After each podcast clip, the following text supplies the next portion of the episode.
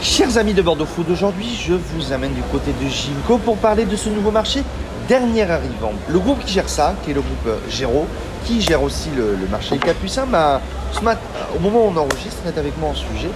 On est avec Georges Mercadal, le responsable régional de la marque. Ça va Georges?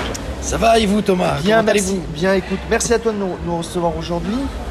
Le marché de Ginko en trois mots, c'est quoi pour toi Alors d'abord merci de m'accueillir euh, Thomas. Donc on va parler un petit peu du marché de Ginko. Alors Ginko correspond, le marché de Ginko correspond à une demande donc euh, euh, de la SCI Ginko, hein, qui est un territoire Bouygues et qui a voulu implanter un marché, un marché de type cœur de village un petit peu au sein du quartier Ginko. Euh, et ça vient, on va dire que l'implantation de ce marché vient terminer, vient achever l'esprit de cet écoquartier. Il y a eu le Covid qui est passé par là, donc ça a reporté le, le- le projet. Ça, c'est un fait. projet qui était dans les tuyaux depuis un an, un an et demi. Alors tout à fait, initialement le lancement de ce marché aurait dû avoir lieu l'année dernière. Pour les raisons que vous évoquez, euh, on a dû le reporter.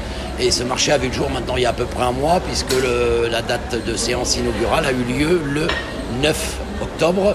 Euh, et on trouve sur ce marché, alors c'est un marché de Combien de commerçants, tiens Alors on a en gros 26 commerçants, alors on a entre 20 et 25 commerçants.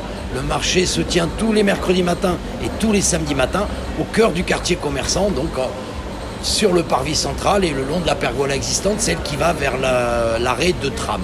Euh, La moitié de. Il y a des commerçants du marché des Capucins qu'on connaît, comme Aïda, comme euh, François Fortin. Il y a des nouveaux commerçants. Ça a été difficile de, trouver les commerçants ou tout le monde a, a- tout le monde a très vite joué le jeu quand, quand tu as proposé le lieu Alors il y avait une réelle attente de la part euh, ben, de la SCI Ginko, de la part des habitants du quartier. Et il y avait aussi une grande motivation. Donc c'est vrai qu'on retrouve certains commerçants des Capus euh, sur lesquels on s'appuie, qui sont aussi des locomotives et qui sont vecteurs euh, de clients sur leurs produits, mais 50% des commerçants. C'est- quoi déjà, parce que ça fait quelques temps, ça fait quelques jours que ça a commencé, c'est quoi déjà le premier retour des gens? On rappelle ambiance parisienne parce que c'est c'est l'ambiance marché de Paris aussi, on pour remettre un peu le décorum.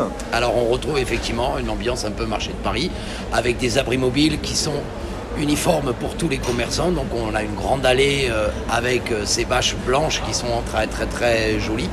Et, euh, et sur le parvis central, pareil, la même configuration.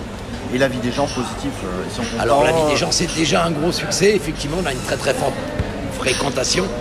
On se rend compte qu'il y avait une réelle attente et les, les- les clients, les habitants du quartier, y compris de la périphérie, euh, viennent euh, nombreux et sont très satisfaits du type de commerçants qu'ils trouvent sur ce marché. J'ai cru entendre d'autres projets avec ce même, ce même biais, ce même, euh, ces mêmes abris mobiles. J'ai cru comprendre qu'il y a d'autres projets.